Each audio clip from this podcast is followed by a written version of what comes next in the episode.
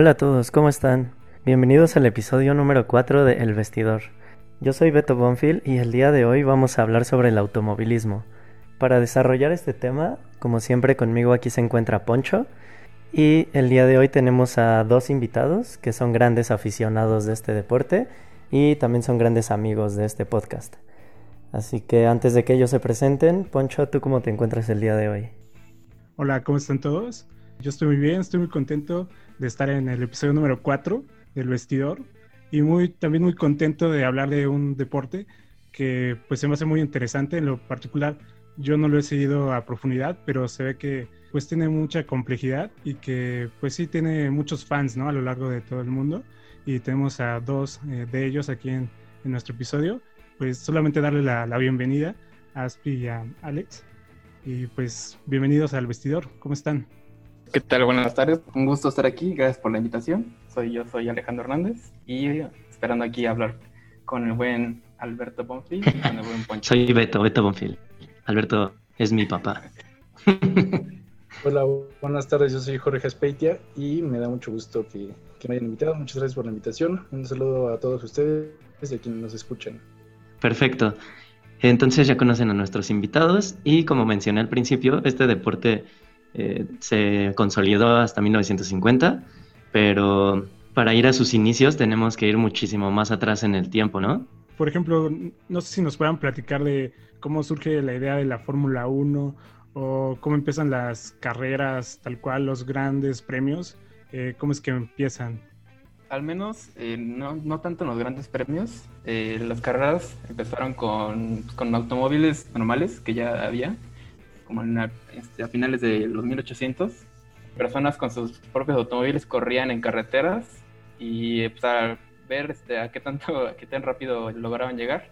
Pero por lo mismo corrían muchos accidentes ya que pues, eran en, en carreteras normales y después empezaron a moverse ahora a circuitos, pero circuitos ya cerrados, donde se no había regulaciones, pero al menos ya reducir un poco los accidentes.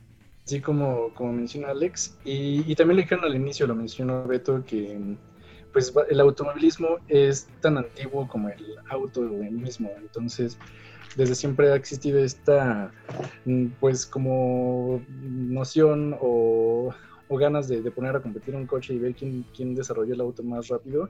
Y ya como tal, la Fórmula 1 empieza en 1950. En el primer, la, primera carrera fue en el circuito de Silverstone, en Gran Bretaña. De hecho, se considera ese circuito como donde nace la Fórmula 1. Y es muy interesante cómo empezó porque Silverstone era, o sea, era de la Real Fuerza. Era un, era, un eh, creo que eran cinco o cuatro este, antiguos aero, aeropuertos donde lanzaban bombarderos en la Segunda Guerra Mundial. Uh -huh, eh, exacto.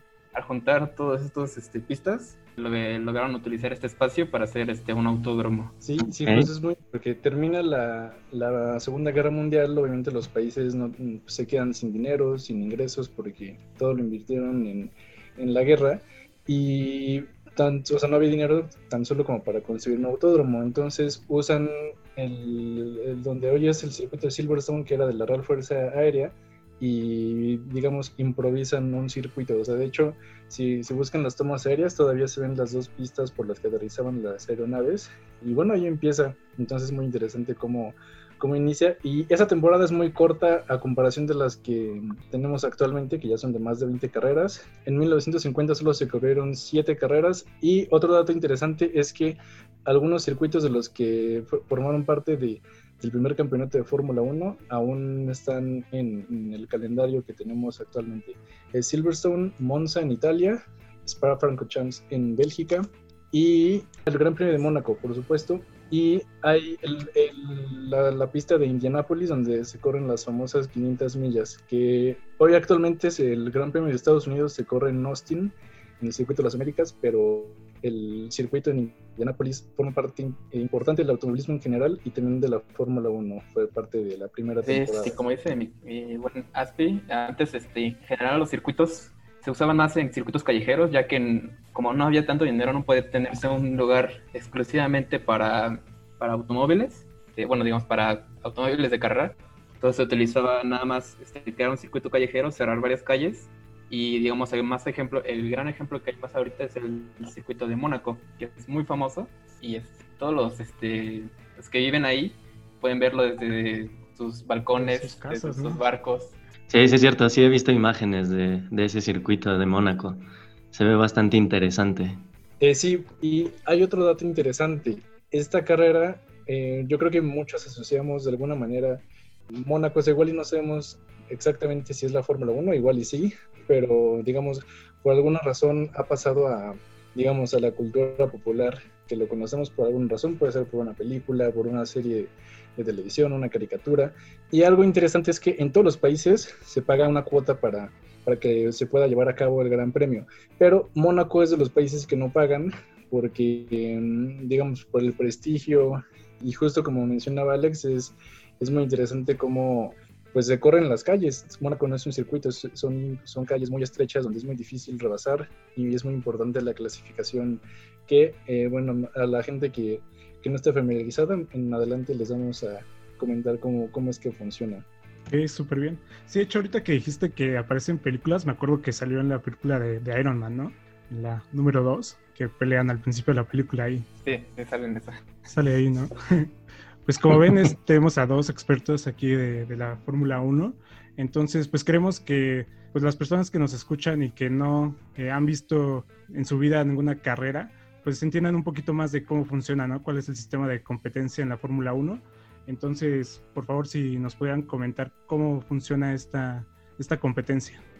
Sí, bueno, en general corren 10 escuderías. ¿Qué, ¿Qué, son las escuderías? Pues son las que, con, las que llegamos a conocer, Ferrari, Mercedes. Hay otras que son más chiquitas porque, digamos, tienen menos popularidad o un club de fans menor, pero corren 10 equipos con dos pilotos. En total tenemos 20 pilotos. En el lenguaje de la Fórmula 1, por así decirlo, se llama, tienes 20 pilotos en la parrilla, porque así conoces, digamos, a, los que... ¿Es porque hacen carne asada? Antes de salir, siempre hacen carnita.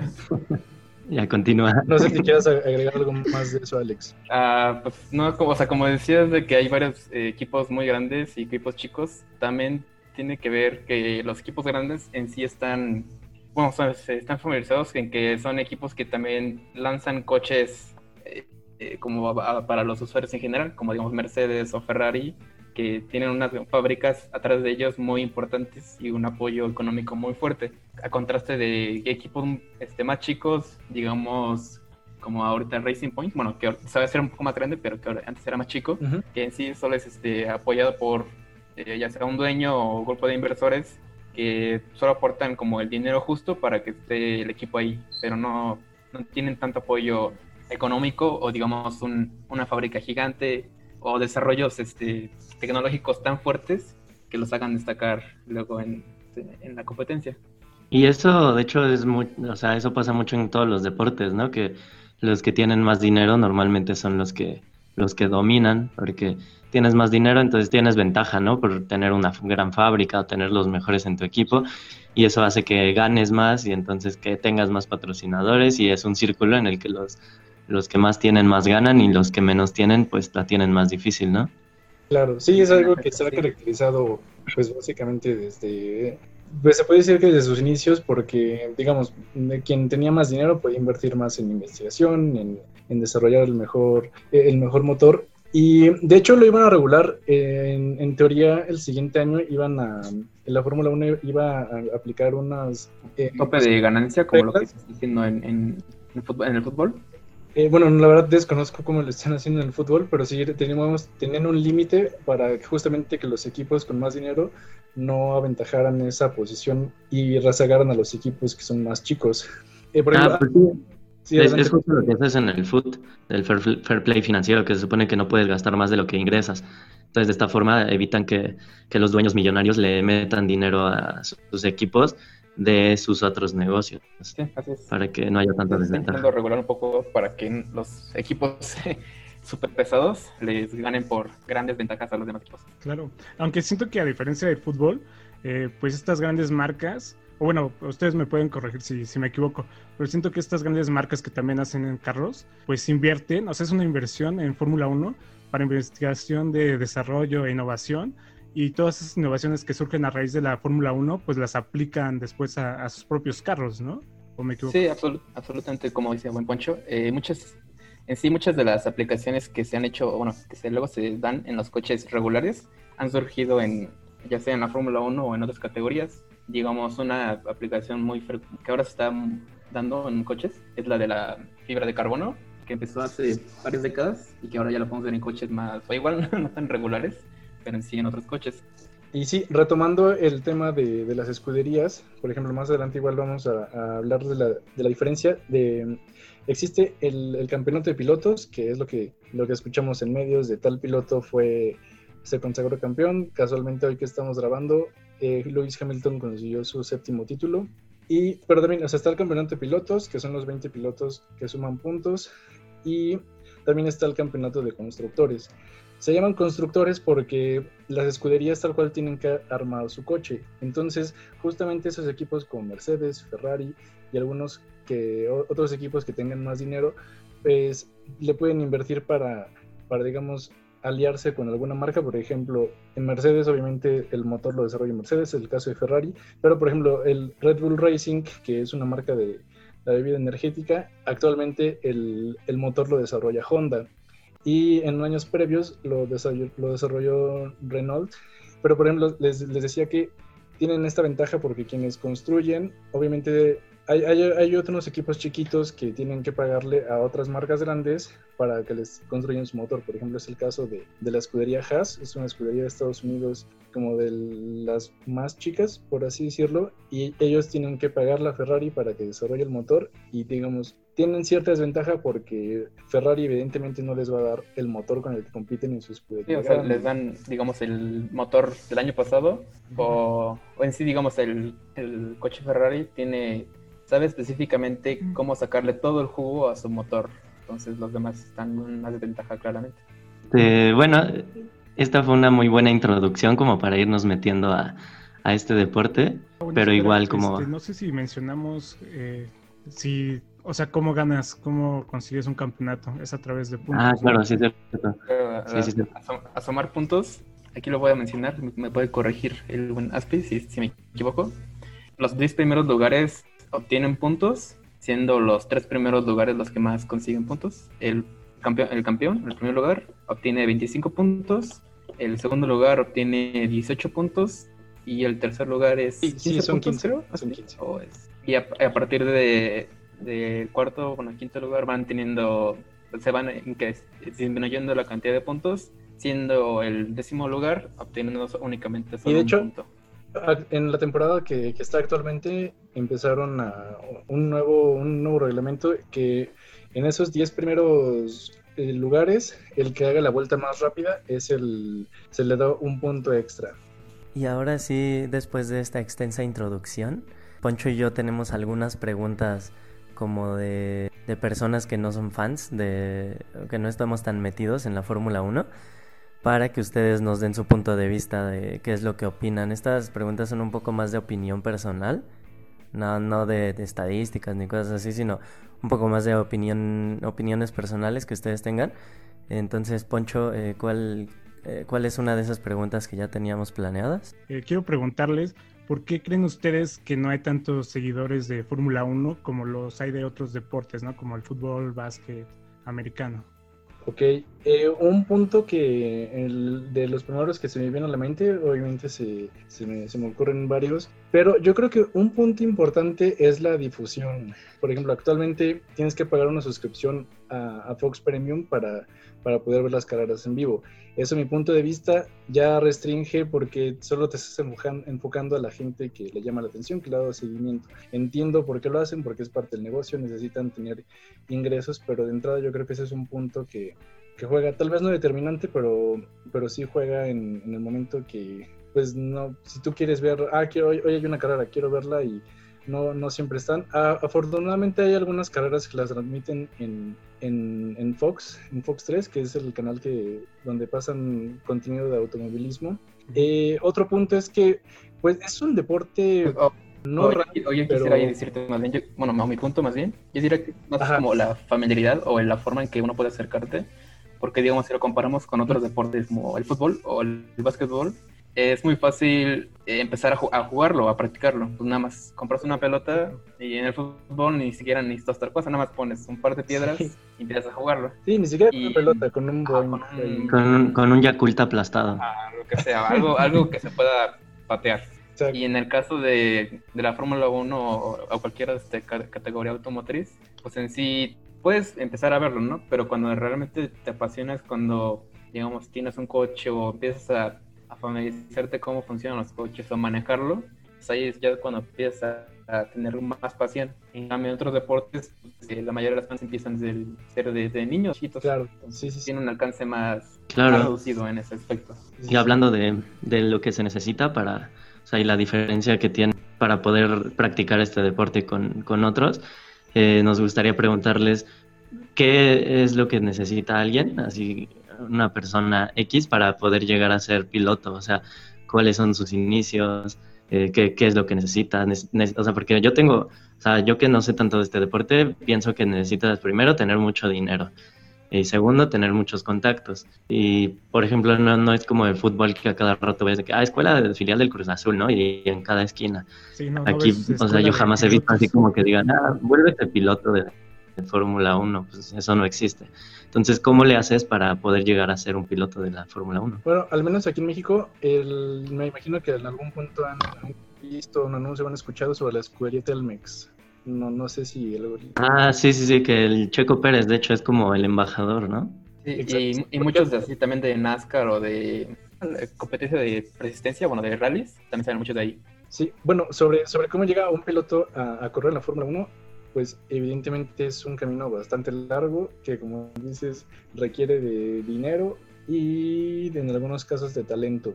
Por ejemplo, algo que me llama la atención, estaba viendo una entrevista con, con Lewis Hamilton y él menciona eso, que él, no me voy a poner a hablar de su biografía, pero, pero o sea, él relata que pues su papá tenía que trabajar en, en, varios lugares para que él pudiera competir, porque necesita, o sea, de entrada empiezan de niños, de, desde los 4 o 5 años los ponen a, a que practiquen y hay, hay, categorías donde empiezan desde los 8 años, o sea, buscas fotos de pilotos que corren actualmente y así les pones X piloto de niño y te aparecen fotos de cómo ya están con trofeos en, campeonatos de, de go-karts y eventualmente hay algunos eh, hay algunas marcas, o sea, siempre si, si, un piloto es bueno, siempre va a traer patrocinadores, ¿no? Como en muchos deportes. Entonces eso ayuda para que eventualmente lleguen a, a la máxima categoría. Y por ejemplo, en el caso de, de, Red Bull, lo que ellos hacen es formarlos desde chiquitos para que eventualmente corran para ellos. Y más adelante que, que toquemos el,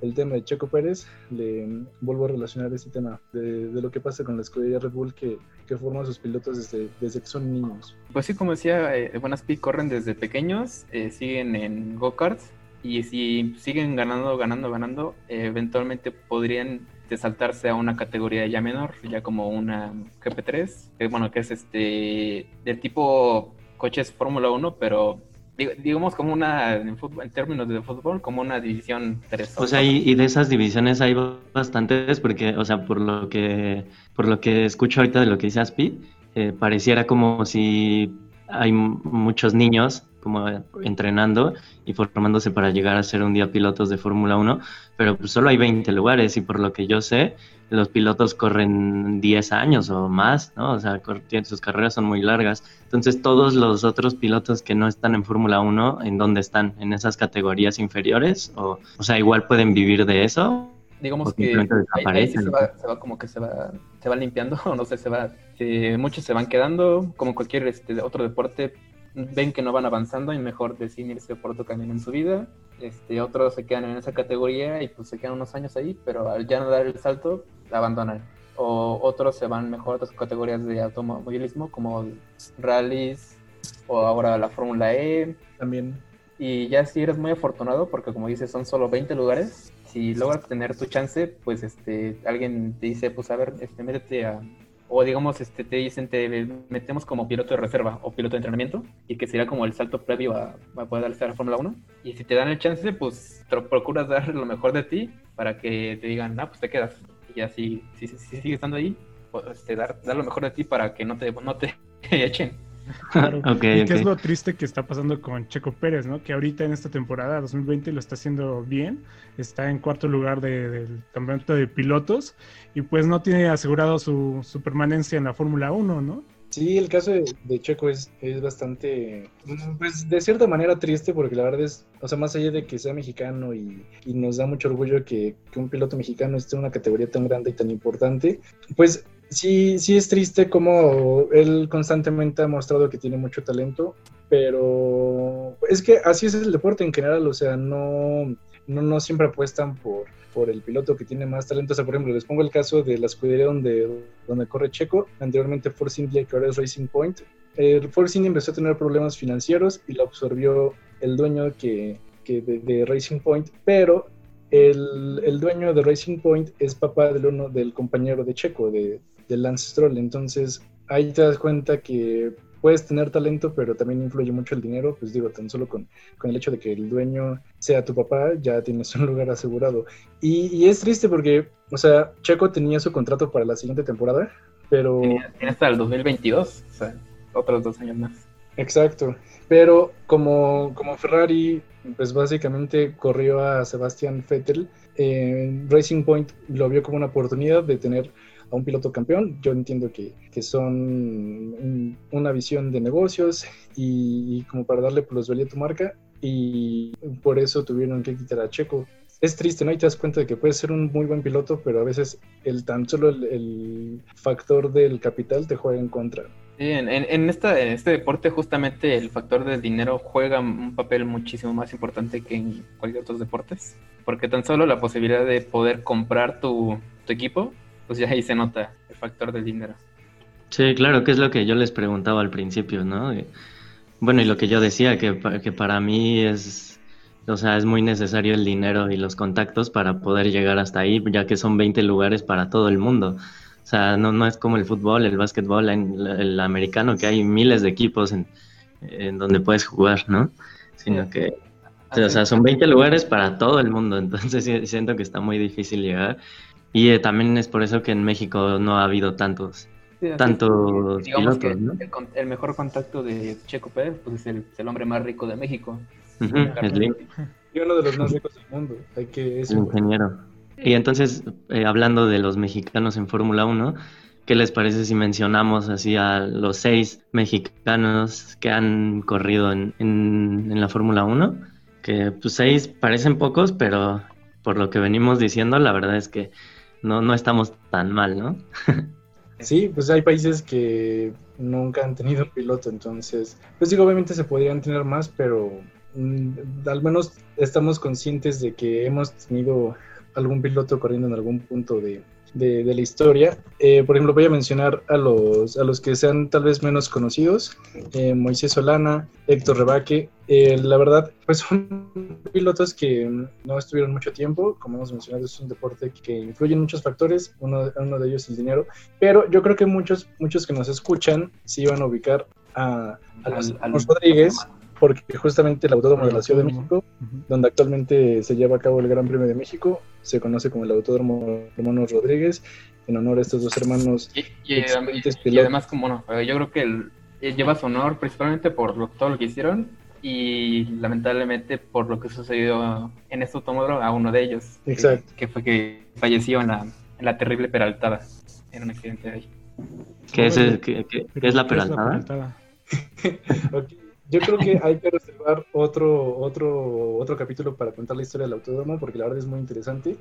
Pero, o en todo caso, nada más mencionar rápidamente la peraltada es. Sí. Eh, no sé si, bueno, no sé si mucha gente ha ido a conciertos ahí en el autódromo y recuerdan que está en la parte que es el, bueno, antiguamente el estadio de béisbol y está la, la entrada, entrar al estadio, justamente en esa parte que es como una curva que ahora está pavimentada, esa, esa es la peraltada.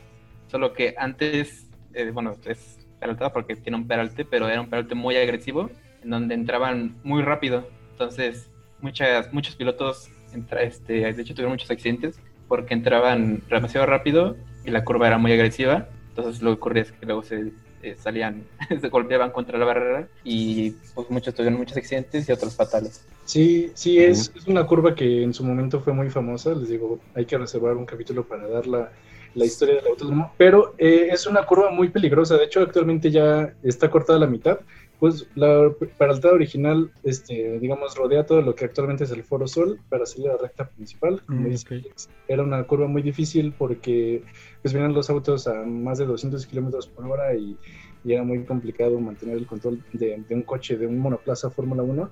Y la cortaron porque actualmente la desvían hacia la parte del estadio, que es la del Foro Sol. Actualmente ahí, pues es, digamos, las imágenes más famosas que vemos porque ahí está el podio, hay mucha gente, este, he tenido la oportunidad de estar con mi buen Alex en, en el Foro Sol y les puedo decir que pues es un ambiente muy muy emotivo y, y ya, o sea, ahí está, entra, entra esa parte y sale a la mitad, por así decirlo, de la peraltada. Y pues eh, como decía Alex, esa curva famosa cobró la vida de Ricardo Rodríguez, pero pues incluso Ayrton Senna, yo creo que muchos ubican su nombre, también Sí. llegó a accidentar en esa curva. Ok. Entonces ahí ya mencionamos cuatro de los seis mexicanos, ¿no? En la Fórmula 1. El otro, pues ya todos sabemos, es eh, Checo Pérez, eh, que además este, le va a la América como yo, entonces es mi favorito.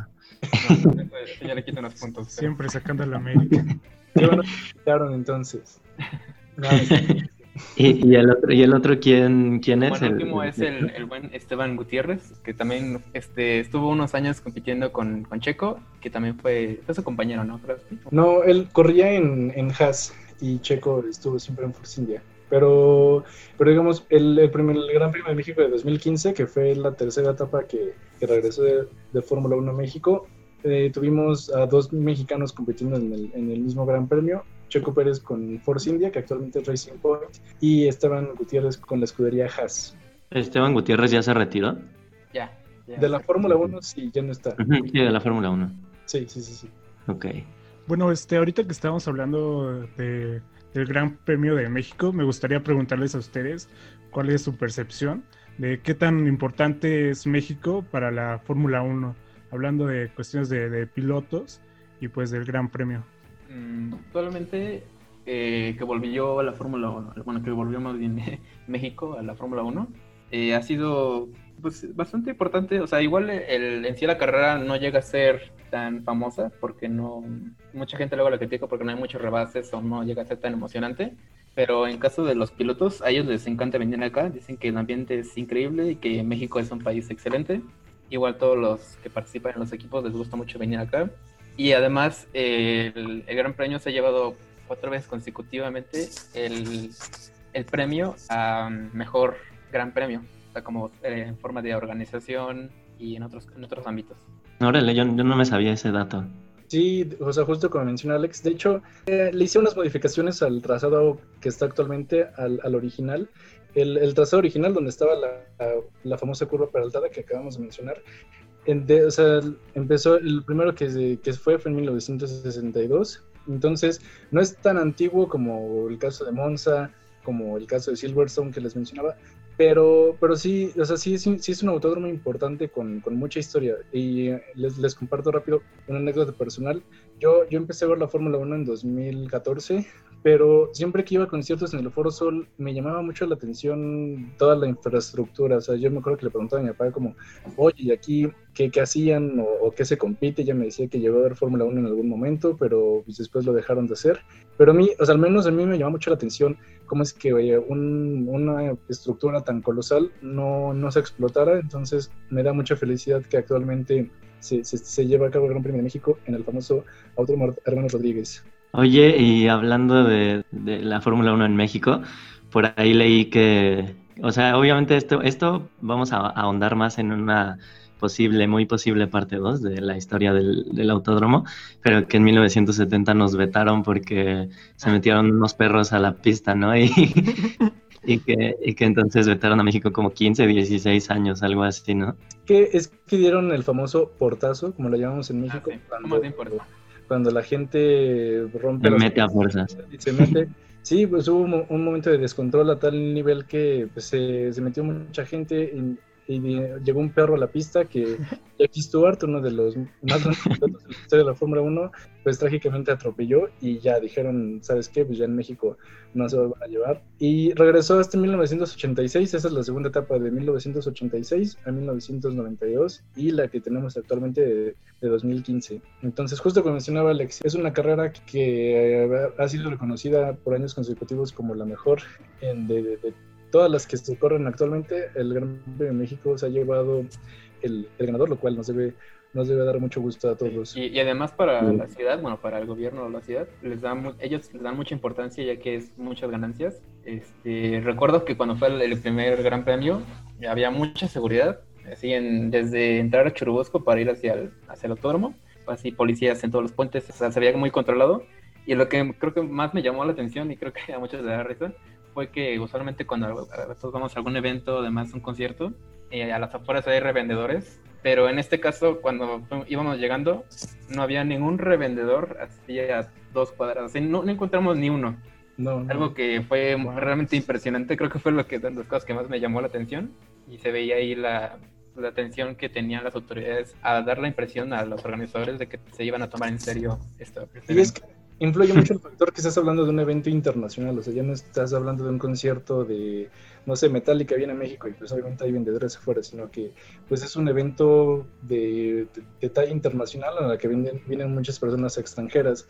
Y ah, rápido, otro dato interesante, o sea, justo como mencionaba Alex, es una carrera que, que a los pilotos, o sea, desde siempre la, digamos como que les interesaba mucho venir a, competir aquí, sobre todo por la dificultad que tenía el trazado original y en algunos años fue el, circuito donde se, corría la última carrera, entonces era más interesante si, se llegabas a la última carrera y todavía estaba en disputa el campeonato y la última carrera aquí en México. Y otro, un dato más que Alex nos va a dar más detalles.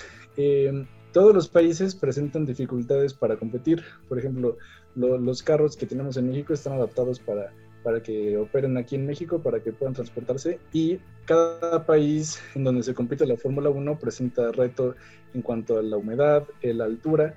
Y pues todos sabemos que en la Ciudad de México nos caracterizamos por, por la altura, de estar a más de de 2.000 metros de altura. Y por favor, Alex, compárteles lo, lo bueno en general, cómo, cómo afectan las condiciones de la Ciudad de México para un coche y los pilotos incluso de la Fórmula 1. Pues como sabrán, como al estar a la altura disminuye la, la cantidad de, o sea, lo digo rápido, disminuye la cantidad de oxígeno que hay en el aire y por lo mismo, o sea, los pilotos igual no les afecta tanto, pero en el rendimiento sí sufren un poco al, al estar este, en el auto pero lo que más sufre son los, coches, ya que en sí no tienen que ajustar bien los motores para poder que, que tengan una buena oxigenación los, los, motores y que puedan rendir bien. Pero en sí lo que más sufre son los, los frenos. Si no tienen una buena entrada de aire, estos se sobrecalientan. Y ha pasado que en otras carreras se ha visto que los frenos llegan a, estar en la curva y se ven a rojo vivo. Eh, algo que en otras carreras luego no pasa porque por la misma calidad del aire entonces muchos, este, las escuderías tienen que estar muy al tanto de, esto, ya que si no, no lo dicen bien a los pilotos de que tienen que frenar un poco, igual un poco menos agresivo, o tener más consideración sus frenos, eh, los frenos pueden dejar de tener una buena frenada, bueno, ser redundante, buena frenada, y podrían este, irse contra las barreras o dejar ir, este, ir un competidor que está detrás de ellos y que le gane. Entonces es algo que, que el, aquí en la Ciudad de México, tienen que tener mucho cuidado las escuderías. Ok, o sea que aquí en México es de las pistas más difíciles, ¿no? Sí. ¿Se podría decir?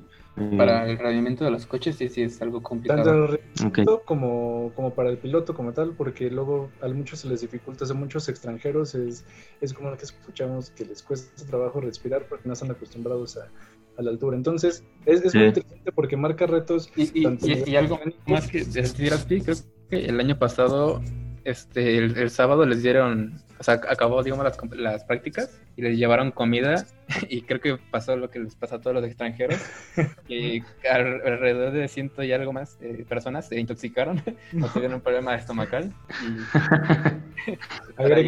no, soportaron el estilo, no soportaron el estilo neutral. Les dio la, la maldición en Moctezuma, tienen un poco de problemas ahí. No estoy seguro si fueron unos pilotos, pero creo que sí, muchos personal de la escudería, unos mecánicos, tuvieron varios problemas estomacales que tuvieron que sobrevivir. de pilotos fue, fue, Pierre Gasly el que trascendió que, que, le había hecho daño a la comida. Entonces, o sea, no, agregar el factor mecánico, piloto, este circuito, más el estomacal. no, pues sí, ya, ya deben, deben venir súper preparados para, para poder correr acá entonces. Y otro dato acerca del Gran Premio de México es que usualmente cae en las celebraciones de Día de Muertos, por lo que muchos pilotos han tomado luego la celebración ellos y este, llegan pintados o también luego ponen un pequeño desfile antes de empezar la carrera y les emociona mucho. Por último, también que pasó en el año 2017, si recuerdan, en el terrible terremoto que pasó en, en la Ciudad de México, cuando fui a ese gran premio, recuerdo que cuando mm, íbamos a nuestro asiento dejaron ahí un pequeño paquetito que venía unas palabras acerca del terremoto y cómo teníamos que unirnos. Y nos dejaron también un pequeño como una tela con tipo pañuelo. Venía dependiendo de dónde estaba sentado un color representando la bandera de nuestro país. Y que te decían que la, la ondearas al principio cuando iban a salir los pilotos y también al final. Y cuando lo ondeamos fue como un momento muy emotivo bastante sí. suena, suena muy emotivo eso. Y en la vuelta 19 pueden ver la repetición en, el canal de YouTube. Yo me acuerdo los, los comentaristas, o sea, como que se quedan sin palabras. La verdad fue un momento muy bonito en el que en la vuelta 19, recordemos que el temblor fue el, el 19 de septiembre, entonces la, la, gente se para con el puño en alto, o sea, los comentaristas como que hasta, pues se ve, se nota que se les hizo muy conmovedor, ¿no? Como que se quedan así, como que se les traban las palabras, entonces sí, fue, un momento muy bonito de, la carrera de ese año, después de todo lo que habíamos pasado con el temblor. Sí, claro. Sí, recuerdo que todos los países como que demostraron su solidaridad hacia nosotros de una forma u otra. Y oigan, otro, dato interesante, porque igual hay personas que saben de, del automovilismo y nos van a empezar a reclamar que no mencionamos un dato importante de Ricardo Rodríguez. En el siguiente capítulo hablaremos de, su hermano, de Pedro Rodríguez. Pero Ricardo Rodríguez, como les comentamos, fallece en un accidente en la curva peraltada, pero era, era el piloto más joven que se había afiliado a, que había fichado en, por así decirlo, en la escudería Ferrari. Entonces, digamos, era un piloto con un potencial impresionante al, al punto que una escudería como Ferrari lo tenía dentro de sus pilotos. Entonces, pues es muy triste que, que un piloto con esas habilidades y cualidades haya pasado, pues que haya fallecido trágicamente. Sí, claro. Y bueno amigos, como se habrán dado cuenta, este episodio ya se alargó demasiado. Eh, la verdad es que ha fluido muy bien la conversación con este par de invitados que tuvimos el día de hoy. Me han llenado de datos eh, muy, muy interesantes que de algunos yo no tenía ni idea. Y la verdad es que sí despertaron un poco el interés en mí por este deporte. Así que sin duda alguna vamos a hacer una segunda parte para, para tocar y concluir todos los temas que nos faltaron.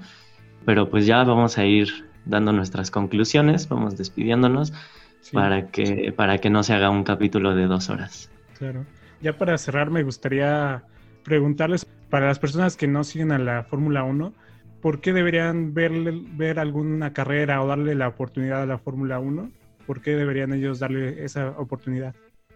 Bueno, yo, yo diría que es un deporte muy interesante una vez que lo entiendes. Por ejemplo, pues a muchos les pasa que no, no sé, es difícil entender algo como el tenis, el béisbol, entonces, una vez que lo entiendes, vas a pues darte cuenta del potencial que tiene este deporte, que está llena de adrenalina, de momentos muy cardíacos. Entonces, a, quienes nos escuchan y, les llama la atención, o, incluso si no están muy convencidos, les invito a que, a que vean la, serie de Netflix que se llama Drive to Survive. La, a mí no me gusta tanto la segunda temporada, pero creo que la primera temporada retrata muy bien, pues digamos, el alma de, del deporte. Entonces, denle, denle pues como una oportunidad de ver la, la, serie de Dive to Survive. La verdad, los capítulos son muy cortitos, son de media hora, eh, son muy amenos y a mí lo que me gustó es que a la gente iniciada completamente, o sea, los que no saben absolutamente nada, es muy claro en, cómo opera, cómo funciona el sistema de puntos, de más o menos, dijimos que lo íbamos a abordar aquí, pero, pero ya se nos vino el tiempo encima, pero ahí la verdad dan un panorama muy, muy general y muy conciso sobre cómo cómo es el deporte, así que denle, denle un chance a Drag to Survive, que está en Netflix. Va, me convenciste, amigo. Me convenciste con esta corta publicidad que le hiciste, así que sin duda alguna lo voy a ver. Está pagada por Netflix. Netflix eh, patrocina, ¿no? Yo creo que sí, ¿no? Yo creo que con esto que acabo de decir sí nos va a empezar a patrocinar Netflix. Yo creo o la Fórmula 1, tal vez. Tal vez El mínimo. Carlos Slim, si estás escuchando esto, patrocínanos. Para menos a mí, que yo soy ingeniero, bueno, si no quieren escuchar eso, no me importa. Este, lo puedo ver de otros ojos en, unos aspectos técnicos que, que, la verdad son muy. Me, me, impresionan mucho cómo solucionan algunas cosas o hacer unas cosas que yo nunca las habría pensado cómo hacerlas. Entonces, este, en ese caso a mí me, me, me gusta mucho ver esa parte. Pero sí, o sea, la verdad son coches yo la primera vez que vi uno en vivo, se los ves en la transmisión y se ven bonitos, pero la verdad nunca voy a olvidar la primera vez que vi un Fórmula 1 así en vivo. Es, la verdad es un coche impresionante, tanto a nivel estético como mecánico. Y bueno, actualmente ya tienen un, un implemento de seguridad que no los hace ver tan, tan bonitos, pero la verdad son coches impresionantes. Muy bien. Pues sí, como dicen ellos, eh, la verdad es que es un deporte bastante bonito y tiene sus cosas tanto técnicas como humanas. Y sí, está muy bien que tengamos este tipo de capítulos para que la gente se interese por estos deportes que a veces los mismos medios, eh, la, misma sociedad como que los tacha de, de ser aburridos porque puede que si no sabes nada y vas, por ejemplo, como en el capítulo de Malcolm, que su papá los lleva a, a ver una, una carrera, y que les dice como, ah, son cuatro horas de, ver a los coches pasar y está el sol en su cara y, así suda, todos sudados y, pues como que sí puede llegar a ser aburrido, pero ya si te metes más a fondo y si conoces este tipo de datos eh, que, que no, no todo el mundo los conoce, vuelve más interesante. Incluso, perdóname que te interrumpí. O sea, a mí, por ejemplo, la, el Gran Premio de México, como que puede tener como esa percepción de que es un evento como para nada más gente que quiere ir a tomarse la, la foto, ¿no? Pero pues es un evento que pues tiene mucha historia, ¿no? Detrás. Sí, pero, o sea, bueno, yo creo que como en todos los deportes, pero sí, desgraciadamente sí se ha prestado mucho, al menos aquí en México, me ha tocado ver que estamos en el autódromo y la gente no sabe quiénes son los pilotos, solo quieren tomarse la foto para subirla a Instagram. Sí, sí pasa, es triste y sí pasa, entonces pues tratemos de que la gente vaya pero eh, pues sí, para tomarse fotos evidentemente, pero también para que disfrute el deporte porque lo entiende y lo disfruta. Excelente, muy buenas palabras. Bueno, pues este capítulo me ha gustado mucho. Como les acabo de decir, esta plática fue muy amena, fluyó demasiado bien, fluyó demasiado bien. Y por supuesto que habrá una segunda parte. Pues ya vamos a, a darlo por terminado porque ya es demasiado largo. Yo creo que este va a ser el más largo de todos los que hemos hecho pero está muy interesante. Y como cada semana les digo que nos sigan en Twitter, cambiamos el arroba del Twitter porque ustedes, ustedes lo pidieron y como nosotros eh, somos muy buenos con nuestros seguidores, les dimos el gusto de cambiar el nombre, ya que me decían que, que con un guion bajo al principio estaba un poco difícil de encontrarlo, así que ahora ya no es arroba guion bajo el vestidor, ahora es arroba el vestidor pod, así POD que es de arroba el vestidor podcast, pero no pudimos poner toda la palabra, así que solo es arroba el vestidor POD. Y eh, vayan a seguirnos en Twitter, por favor mándenos todos sus comentarios. Esta semana no tuvimos algún comentario como para mencionarlo en el capítulo, pero sí nos eh, hicieron muchos comentarios acerca del audio. Les pedimos una disculpa por el último audio, por eso Chema ya no forma más parte de este equipo. no, no es cierto, sí forma parte, pero este, obviamente vamos a solucionar esos problemas de audio. Eh, fue cosa de una vez. Y pues muchas gracias, como siempre, muchas gracias por escucharnos. Eh, a nuestros invitados, muchas gracias por estar aquí con nosotros. El buen Alex, el buen Gracias por invitarnos. A ustedes, muchas gracias por la invitación. Y el buen Poncho también que estuvo aquí con nosotros. Claro que sí, pues muchísimas gracias a todos nuestros escuchas y por supuesto a nuestros invitados que, que la verdad aportaron mucho de su conocimiento y pues creo que cambiaron la percepción o van a cambiar la percepción de, varios que no, no hemos visto Fórmula 1, ¿no? Como es mi caso. Y pues nada, eh, síganos y, y pues gracias por escucharnos otra vez. Y bueno, como ya es costumbre, o bueno, igual si nos quieren dejar comentarios acerca de nuestros invitados o alguna pregunta que tengan más específica de la Fórmula 1 o algo que quieran que toquemos en la parte 2, mándenlos, mándenoslo al Twitter o a mi Twitter personal, que ya saben que es arroba soy-bonfield. Eh, ¿Ustedes tienen Twitter, amigos invitados? Eh, me pueden encontrar en Instagram como Aspi95, con Aspi con I latina. Y Z. Y Z, sí. ¿Y, Alex? Este, en todo caso, ah, yo creo que igual en, Instagram, en Instagram pueden encontrarme como Alejandro-95. Excelente. Y mandarme algo. Excelente. Y como ya saben que ya es costumbre en este, en este podcast, nos vamos a despedir con un buen siu de El Bicho. a la cuenta de tres, amigos. Una, dos, tres. Los invitados no se echaron el siu. Sí, ¿no? Sí, sí, sí, sí. Va otra vez. Una. Ahí va otra vez, ahí va otra vez. Una, dos, tres. Nos vemos hasta la próxima.